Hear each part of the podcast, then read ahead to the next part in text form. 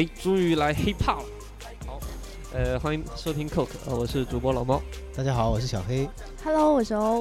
哎呀，这期我很兴奋，就是终于我们可以聊 hiphop 啦。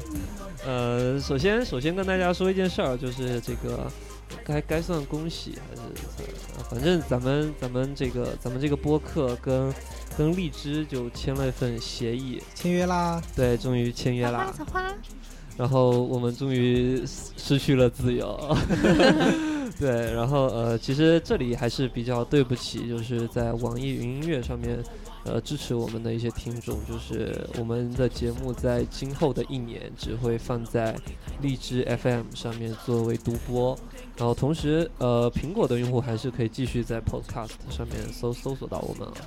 然后这个网易云音乐的话，这个平台我们会开始从这些我们的播客节目换成是我们的一些歌单的分享，就是每期节目的一些歌单，然后跟大家做一个分享，也免得我这个老在后台编辑来编辑去啊。然后现在大家听到的这首歌是这个去年啊、这个我的一个偶像啊、陈冠希 Edison，然后跟这个香港的 Hip Hop 教父 MC 人来合作的一首歌叫做《天外有天》。然后这期节目其实我们就是要聊陈冠希啊，这个呃之之前这个 Wise 的这个陈冠希的这个纪录片，就是呃刷刷爆了朋友圈嘛，我觉得在那段时间里啊，这小小黑还没有看是？是的，是是不想看还是没有时间看啊？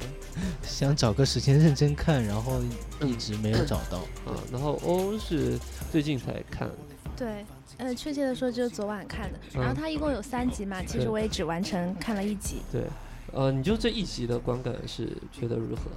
嗯、第一个观感就是陈冠希老了，嗯，这这个是真的，就比较让人心酸的一点。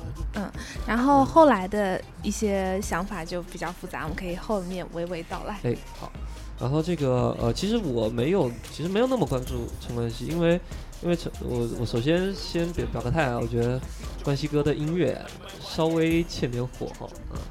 但是但是呃，我是比较常在 Instagram 或者是微博上面会去关注陈冠希。然后呃，先说说大家就是什么时候知道有这么号人的？啊，我觉得这对于我来说，这个陈冠希其实还是比较靠后才知道，就是说哦，原来在中国娱乐圈有了这么一号人。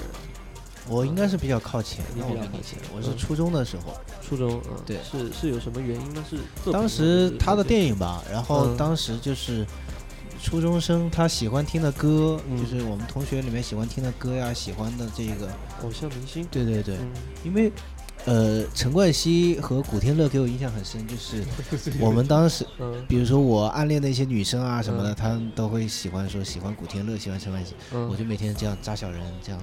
哦，扎小人，我还以为你应该把自己就是打扮成就是古天乐或者陈冠希，先把自己晒黑。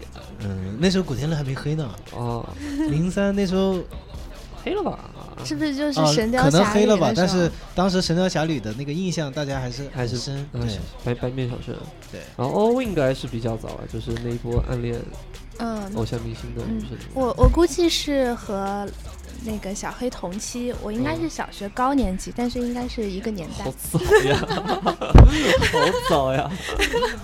呃，小学高年级就开始呃，是喜欢喜欢那些偶像明星，点在于黑我，年纪大好吧 F 四什么的是吧？啊，对，其实小学高年级那时候，女生嗯。就开始会喜欢一些偶像明星，然后嗯。有一些追星的举动，买一些他的贴纸呀，或者是收藏一下他的海报，挂在那个房间里面。嗯。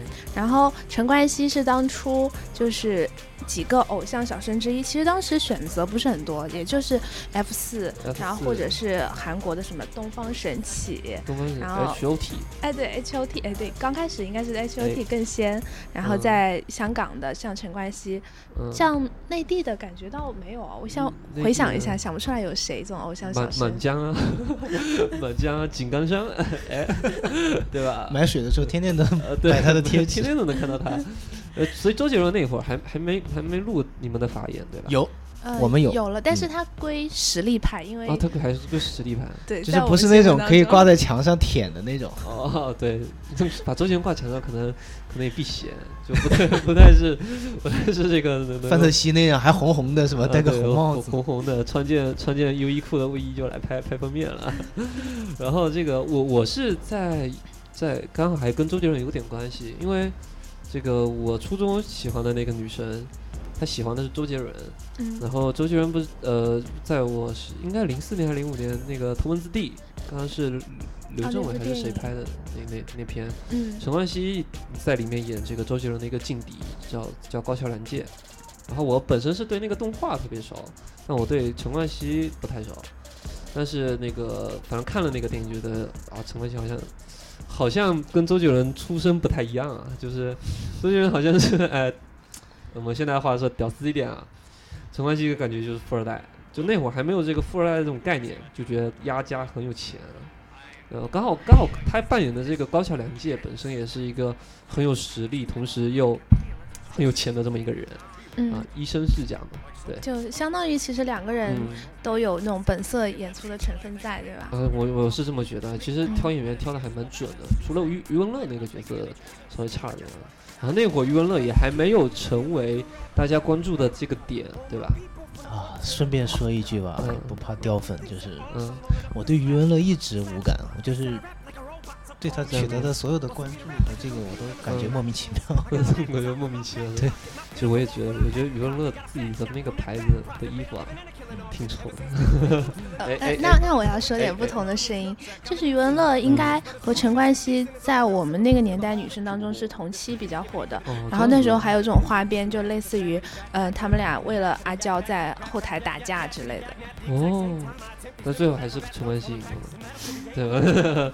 呃，所以所以哎哎，然后接下来这个就是我觉得真的到陈冠希就是路人皆知的这个时时候啊，就那就是一个很大的一个事情。零七零八年，嗯，对，就某一年的春节，我记得那会儿正好是春节，然后突然有一有那个班级那会儿，咱们都会建这个 QQ 群嘛，然后突然这个零八年春节应该对，零八年春节，然后突然这个 QQ 群里面，哎，突然丢了过来一个种子，也很奇怪，对不对？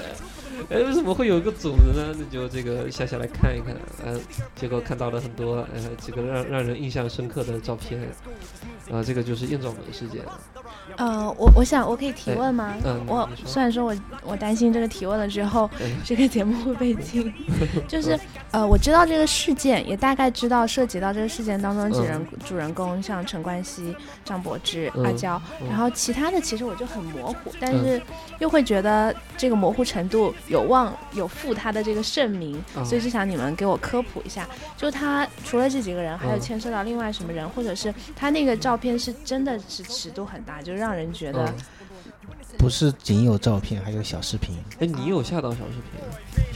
我分享一下，然后就我我怨念啊，就这么多年过去了，就是我一直觉得那个照片就是视频截出来的，但从来就没看过视频。呃呃，其你欧没有看过是吧？对我没有看过，呃呃，那那还是就是可能我们嗯内地的那个对他们不熟悉，但是这些其他的女星在香港，嗯还是比较红的。除了演艺以外，还有一些是一些名门后之后吧。对对对，就是嗯，富家子子女那种，嗯然后那个照片是真的是非常尺度大，是吗？嗯，怎么就是跟小黄片里的 对对，就是这跟对小黄片里面的这些图差不多吧。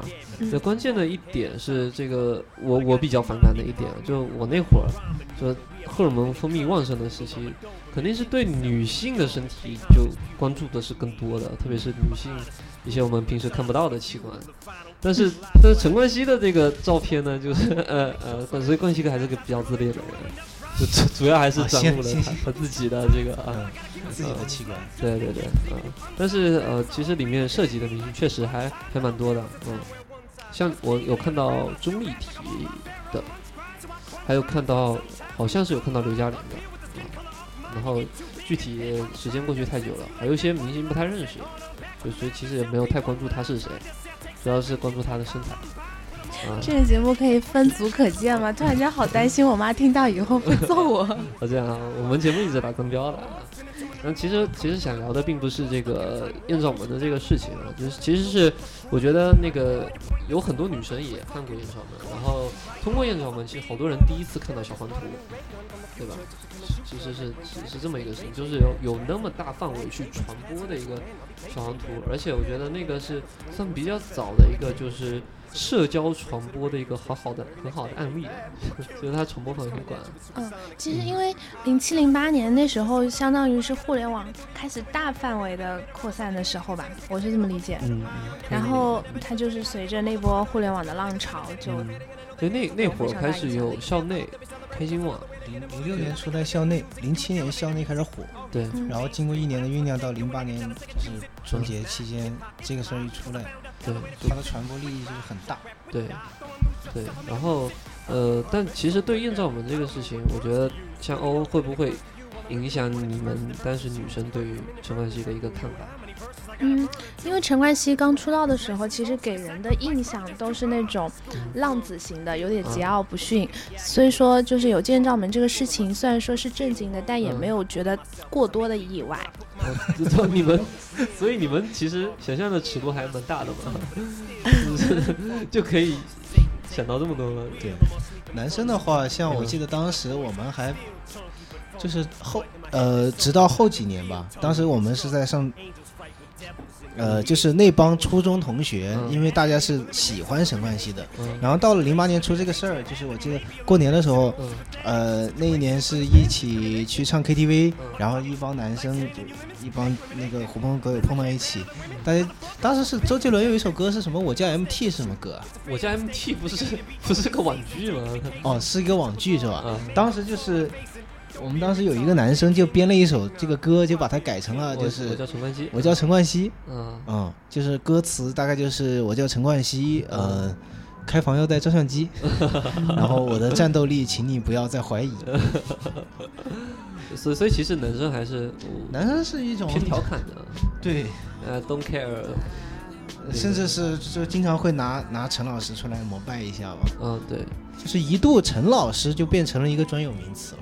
对，其实，在在此之前，陈绮贞才是陈老师的这个代有名词，因为陈绮贞那会儿经常在台湾的一些小的 live house 演出，然后每一次结束完演出都会说：“好啦，今天的呃今天的课就到此为止，下课。”所以大家都会爱称他为陈老师。然后结果这个一下子就是从我们上高中到大学的这个阶段，有两个陈老师就是在乐坛和娱乐圈富富有盛名的。就就两个，分别代表了两种不同的风格，啊，然后呃，这个艳照门，但艳照门这个事情，其实我们返回来今天去看，就外子上面有一篇报道，就是也算不算报道，他是采访好多人，就讲讲到说怎么去看待艳照门这个事情，到今天去看，然后其实大多数人还是讲的是。呃，并没有去讲它有什么社会影响啊这些方面，还是讲的对个人的影响更多。比如说，有的女生是第一次看到男性的身体是什么样的，就完整的身体是什么样的。然后这个有有的人会会聊到，就是说，呃，第一次接触到这种呃小黄图这种，其实可能还是比较羞羞的这种东西，是什么样的一个一个感觉。所以，所以我们今天返回来看看艳照门这个事情的话。所以像像欧，你还会，你是不是会觉得，呃，首先这个事情是不道德的，就是我们不谈论公共道德，就谈论私私人私人的道德领域，就是虽然有点冒犯陈老师，那你会不会觉得拍艳照啊，或者是，呃，像陈冠希有过这么多的女朋友，是一件稍微不好的事情？嗯，就他是一个旁人，所以我觉得没有什么。嗯嗯，就没有什么。对。就是他自己的事儿。嗯，所以小黑呢？其实你还是站在一个公共道德的角度来讲。嗯，这倒是。这还是我的意思，就譬如说换成是你认识的一个人，或者是你很熟的一个人，他做了这么一件事儿。嗯，那要是他做了，然后被我知道了，我可能就会对他有有色的眼光。呃，也不是说他做这事儿。呃，有什么不好？然后我也觉得说自己没有权利去横加对指责，或者是表达另外的态度。但是真的会有这样子与生俱来的，可能是小时候受教育太是。其实其实换换在我也是，其实一直以来，就男生调侃陈冠希还是会带有这种色彩的。虽然没有说去指责他或者是去怎么说他，但是其实会有这么种认知，就是这个人好像跟我们不太一样，或者是啊，他他好像哎不是那种标准好男人的代表，对吧？嗯，不是我们学习的榜样。但是我觉得就是反过来的那个声音，其实是有很多的合理性。嗯，就是当时当大家都在讲这个的时候，我记得当时我已经在上大学了，然后嗯呃大学生嘛都是很喜欢搞辩论的。当时我们那个辩论队吧，有一个辩论队是在参加学校里的校辩论赛，然后我们在业余时间就在讨论这个问题。嗯当时我记得我们那个一辩那个女生就是非常霸气，长得也很霸气，然后真的很霸气。就是辩论的辩风也是那种很霸气的一个女生。嗯就在讲这件事情。她说：“啊，陈冠希错在哪？她说他又没有结婚，嗯然后那他自己首先他没有背叛就是自己的什么伴侣，嗯然后同时这件事情他也没有在网上去传播这些东西，嗯。对，然后他就是自己留着，嗯，对吧？然后他跟那些人。”他甚至连这个嫖娼什么的也也不算呀，就是嗯。他他是一个双方一个自愿的一个行为，嗯。就是大家的这种莫名其妙的一种道德的指责吧，就是其实你要去看这件事情，他其实不触犯任何的法律。对，就是从从这点来讲，它是一个个人选择的一个问题。嗯嗯，对，我觉得如果说真的要说的话，就是只能说说你翘的墙角，就比如说呃，张柏芝，嗯。对。但是这个你说真的说陈冠希他确实是有责任，嗯。那我觉得张柏芝他本身就是，就这件事情，你如果一定要赖在陈老师身上，我觉得嗯。也是挺对，而且而且其实这里还有一个就是其实大众不会去细想的问题，就是张柏芝跟陈冠希拍这种照片，或者他们在做这些事情的时候，张柏芝是不是已婚的状态，或者是啊他是不是有另外一半，或者或者说他当时另外一半刚好就是陈老师。对，其实这个大家其实呃，一旦这种娱乐话题变成公共话题，大家不会去细想那么细，但是那就会很容易抛出很多的指责。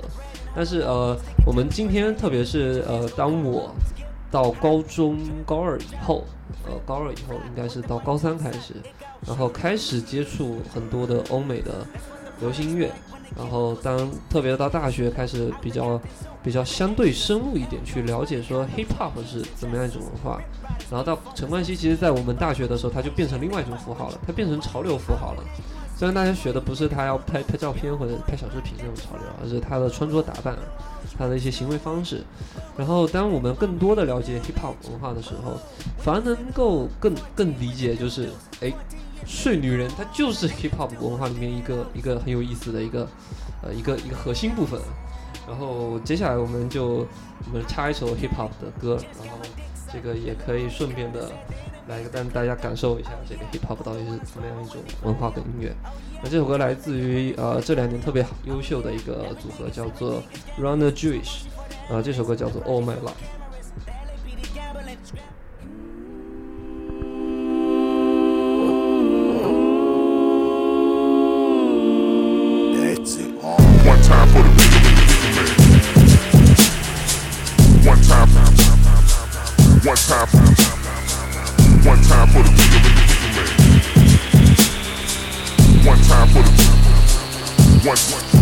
One. Time for the peel and the reefer man. It's the young black leader to the people, man. If your girl fine, nigga might eat her, man. I'm talking middle of the mall like a Peter, man. A nigga sky high now like Jesus, man. And no law, did reach so potent. Got an anti-gravity, and nigga stay flow. This nigga rob me, bitch, but bitch, so my pop, pop, lead tip, play old me. One half best tag team ever. The motherfuckers alright, we better. Anybody disagree, they jealous, and anybody don't, just motherfucking yo. Just yo. Fuck the boss, I'm the goddamn owner, and I smell like YSL and marijuana. Done draped with paper, might pull a slick cape, secretary, tell me fuck you, I told her you gone, you gone. And I been this way, y'all, been this way, y'all. And I been this way, bitch, been this way, bitch. And I been this way, y'all, been this way, y'all. And I been this way, bitch, been this way, bitch. Sharp like knife. Buck, I'm stuck in the guts of the night. And I'm ready on the right. Please pass that 哎，呃，这个我们刚才就讲到这个 hip hop 文化里面，呃，睡女人是一种呃相对核心的。其实为什么呢？其实是黑人小孩穷啊，然后这 hip hop 本身就是从这种街边鸟不拉屎的迪厅里面出来的一种文化和和这种怎么说呃生活方式。然后呃，其实对于那些没有走上呃，其实本来可能是拿着枪。互相在街街呃街街头巷尾去枪战的那些小孩，能够用嘴去互相说，然后能够开上凯迪拉克，戴上大金链，然后身身旁搂着四五个女朋友，这个对他们来说是励志的，因为不然的话，他们可能就是换一个方式进监狱贩毒或者是别的，所以其实是能够理解这种从。呃，美国一片，特别是像美国这种社会，大家觉得是文明的，它的另外一面肮脏的这种泥土里长出来的这种音乐，它的一种文化。呃，陈冠希其实，在我们刚才说到这个外子的纪录片里面，又去提到说，他觉得 hip hop 就是我的父亲，他教会了我一切。所以，我我我反而还挺觉得他很多的行为准则，就是照着我觉得是 old school 的这种 hip hop 文化来来进行的。那这种文化可能其实对于我们。呃，亚洲人来说，特别是呃受这儒家教育的亚洲人来说，并不是那么好接受。但是呃，都说到现在是什么开容包放，那大家这个不是要只把这个当一个口号。其实包括音乐风格，其实包括这种行为准则，只要是符合在我觉得世俗的这种呃伦理呃一般的伦理道德和这个公共的这个。公共的法律体系下面，其实没有什么不可以。这个是，首先是是是站个队。然后我我想说一个我的感受吧。嗯。就看这个触手可及，Vice 给陈冠希拍的纪录片，我有一个比较深刻的感受是这样子，就是他语言里面会经常说到说，嗯，他刚开始开那个。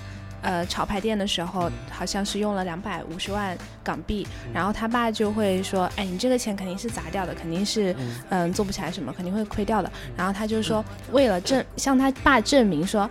才不是这样，我就是可以做起来，然后他就可能付出更多的努力，然后在之后也有提到说，就很多人社会上的人在贬低他，然后他就飙了一句脏话说 fuck you，我要 show you 什么什么什么，然后就是他有一种非常强烈的想要去展示自己不是别人眼中的呃那个样子的那种欲望，你就非常看重别人的想法，然后我就又嗯听到。嗯，老猫，你在介绍这个 hip hip hop 的这个文化，就黑人文化，就他们不是习惯戴戴那种大大金链，然后戴钻石耳钉，光闪闪，然后或者是现在也是东北大哥的一个 标标准着装。对，我觉得其实有个共性，就是有一种，呃，我曾经低到尘埃里，我就要让你看我今天。多少的威风风光，对对，就有一种这样子的感觉，就是要证明给世人去去看这种，嗯啊，然后而且另外一点来说的话，我觉得呃是是另外一个，就陈冠希作为明星的这个身份，因为我们刚才觉得是陈冠希作为一个世人的身份，他一个普通人，他可有享有的权利和大家不应该去侵犯他的这个点，包括在第三集这个狗仔队的跟拍。因为我一直觉得这个经常会有报道说，呃，明星打狗仔队，或者是明星不耐烦了就就怎么样对对待记者。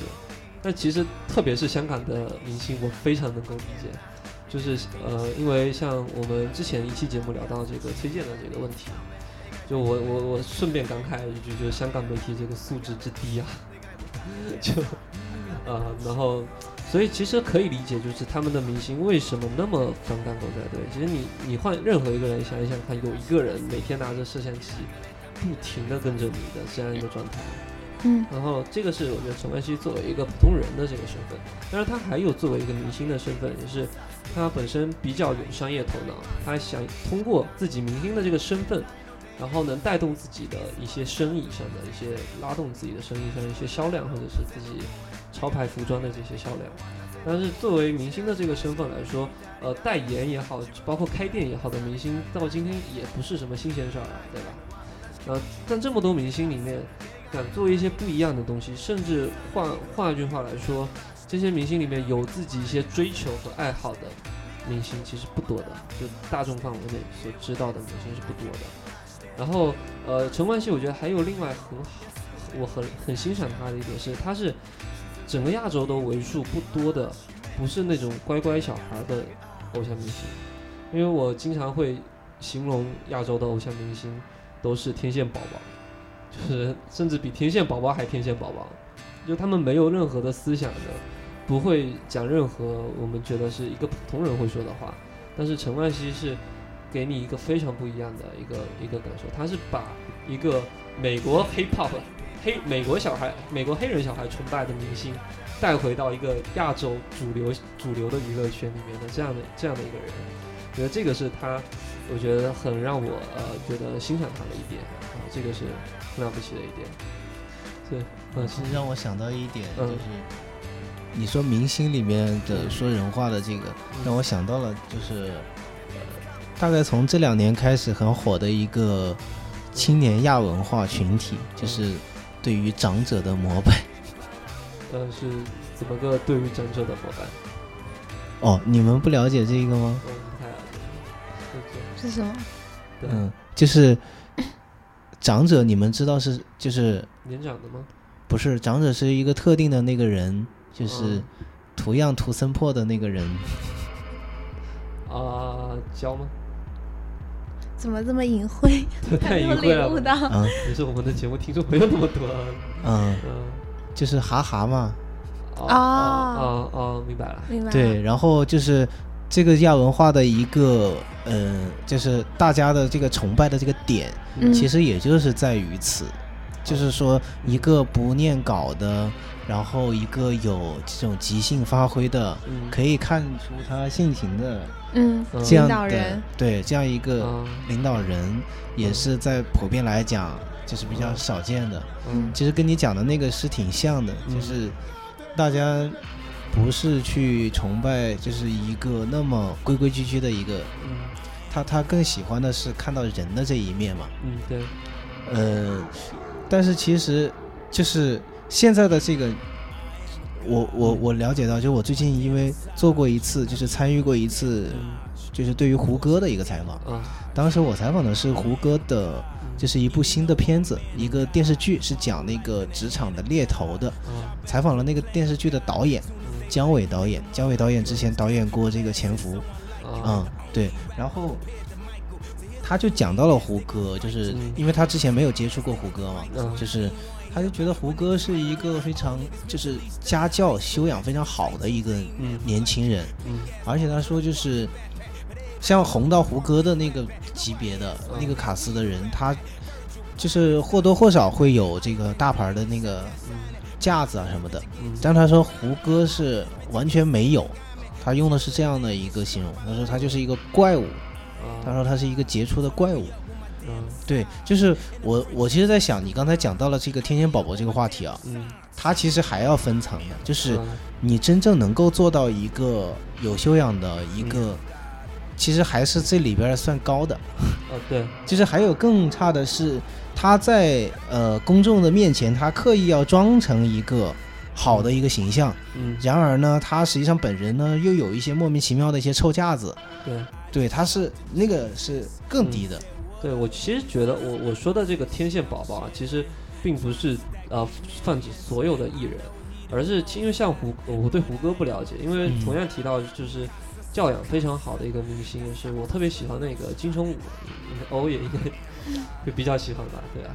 然后金城武像呃上一次之前他们这个做这个冰桶挑战，就是很多明星在玩的这个。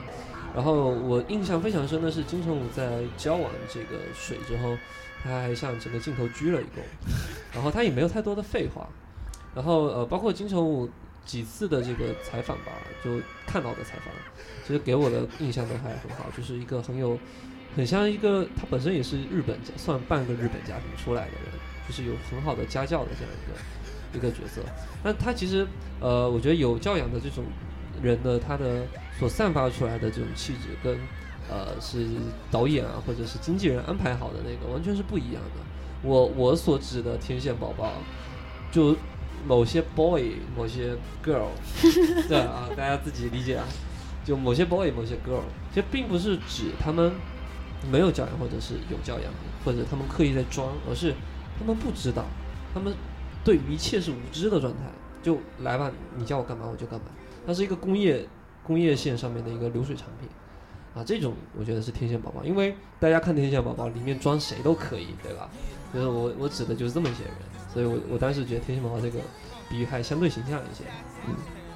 然后呃，另外提到就是呃，我觉得陈冠希很好的一点就是，而且是我觉得刚才也提到的，就是他跟其他明星不一样的一个地方，就是他对于 hip hop 或者是他对于文化来说，我觉得他是非常有才华的一个人。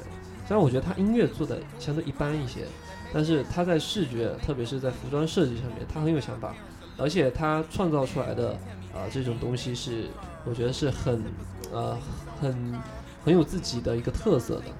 呃，像像其实你们今天看不到我我穿的这个里面的一些毛衣，就是陈冠希的这个这个牌子叫 Clout，然后脱下来给我们看一眼。其实很很一般了，待会儿再看啊。呃，现在看吧，我们还可以描述一下呢。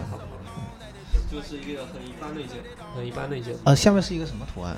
呃，这个是和平鸽。对，其实和平鸽就是其实从 Woodstock 那个最早的一个海报里面出来的，就是站在这个琴琴头上面的一个一个一个一个鸽子。那其实没有没有太太复杂的这个图案，但其实 Clout 的衣服很多还是符合亚洲人的审美的，就是因为我我也接受不太来这个老黑的这个 hip hop 的装束啊。但是其实，但你可以呃从其他的一些衣服，因为我买的不是太那么过过那么大胆的设计，但是从其他的一些衣服是陈冠希的呃把很多美国人的那些 hip hop 的元素，它抽出来，然后嫁接到了中国人的审美和亚洲人能接受的审美里面。这跟他在日本这个呃新宿和秋叶原那那一块的这个潮流和那些设计师接触是有很大的关系的。但是我觉得他是在亚洲人里面。做的非常不错的一个，因为很多明星也在开自己的服装店，比如说余文乐啊，或者是啊，刚又提到余文乐了，哎，然后这个还有一些，其实李晨啊什么李晨啊，李晨那李晨那个也很不错，李晨那个是 NPC 吧？嗯啊，NPC NPC 就相对于更大胆一些，觉得更不如陈冠希做得好。呃，从我的审美来看是这样的，就是他更接近于美国的街头，所以其实买买那种牌子，就不如去买什么 Spring 这些东西啊。哎，怎么扯到这个？啊、所以其实这这点是我觉得陈冠希作为明星，很我觉得他很厉害的一个地方，就是他至少是有才华的一个人。那我们今天其实看到很多的作为偶像明星，很多人是不要求他有什么才华的，啊，就什么 boy 这个要是上去弹个钢琴，下面的都疯了，这都就是啊，这这插一嘴啊，就又讲到中国之星的这个节目，觉得某个歌手这个在钢琴上弹几个和弦，我也不知道为什么大家那么高兴。哎哎哎，怎么就扯了这么多不该扯的东西？所以所以呃，好像这期节目就是讲到了呃又偏亚文化的一个一个一个东一个东西啊，就是嗯啊对，所以其实这个欧跟小黑其实并并没有就是太大太大兴趣了，啊不是我，我在想，就是有多少听众听完以后开始喜欢上 hip hop？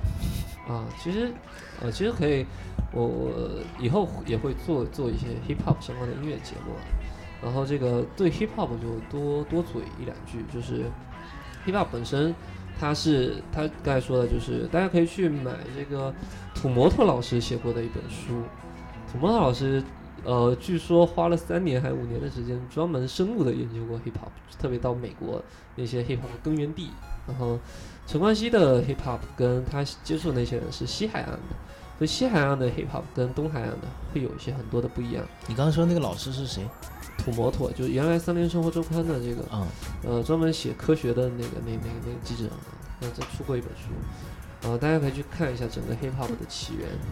然后到今天，其实呃 hip hop 已经没有那么觉得那么标签化了，他也在跟不同的音乐风格和不同的文化去做融合。然后最近可以推荐大家一部电影，就跟 hip hop 有很直接的关联，就是叫做《冲出坎普顿》。啊，这个就是这个讲述我们这个 hip hop 其中一个教父 Dr. Dre 的这个一个故事。啊，我已经下好了，你想还没看就可以看。嗯，对。然后，然后呃，其实到我们讲到呃之前节目聊过的崔健老师，崔健老师本身就是一个 hip hop 迷，然后这个他本身做的所有呃往后的最最先的两张专辑也都是完全的 hip hop 的电子风。然后呃，崔健老师个人现在目前最大的偶像就是 Public Enemy，也是一个老牌的这个 hip hop 的这么一个 gangster 说唱组合。所以他其实为什么我听过崔健，我觉得用崔健的话来引用吧，就是他讲的还蛮有道理的，就是那些原始的古典，那些最直接和直白简单的东西，然后哐一下扔在你面前，就像一个音，它作为一种音乐，它还是在一个小孩的阶段。那这种小孩的阶段就可以给人无限的想象啊，就是特别是它的原始的那种活力，它不像呃大师级的那些作品，就是完完非常完整，然后非常有段落感、层次感，它有很多很多的影响在里面。这种很原始的东西，它恰恰是就像这个土里长出来的一颗呃土豆或者是什么的，你其实它可能乍一听没有什么特别了不起的东西。但是呢，你你给它土豆可以做成什么土豆丝儿，对吧？可以做成薯条，可以做成，你可以各种想象。所以它就是，呃，我觉得特别从艺术家的角度，为什么会去欣赏这样的音乐，就是因为它还有更多的可能性。因为因为到今天，因为虽然我是听摇滚乐长大的吧，但我觉得摇滚乐差不多也玩到头了。但是 hip hop 或者是电子还有更多无限的可能，它也将是这个接下来的时代的整个主流，必须是这样的啊。然后先讲课一样，鼓掌。嗯哎，然后最后我们听一首歌吧，这个在陈冠希的纪录片里面有提到的这么一个出现的一个，是这两年非常火的一个厂牌叫 Access。呃，这个歌手今年发的这张专辑也是非常喜欢的，叫做 Access Rocky，也是这个厂牌的挑大梁的啊。然后这个跟陈冠希有很好的私交，这首歌就叫做 Every Day。然后大家可以听到融合了很多爵士的这个和包括 soul 的一些方式。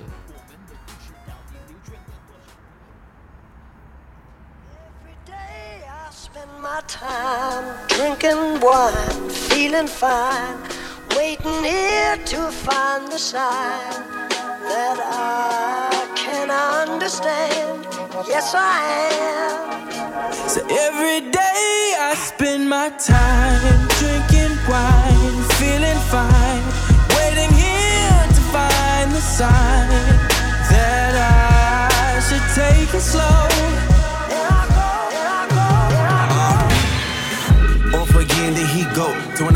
dimension. My mind, body, soul in prison. My eye, probably going ballistic, but listen, I'm missing a couple of screws. They ain't never do drilling, Drew. You been zipping away at the truth. Double side of wisdom with you, do, do, rolling, do, hitting switches, rolling dishes, blowing kisses to the bitches, holding biscuits. What's the business? Beat the system, go to business, blow the sentence, go to prison, go to church and pray the Father, Lord forgive us. And only God can judge me, and He don't like no ugly. I look so fucking good, most likes are fucking buddy.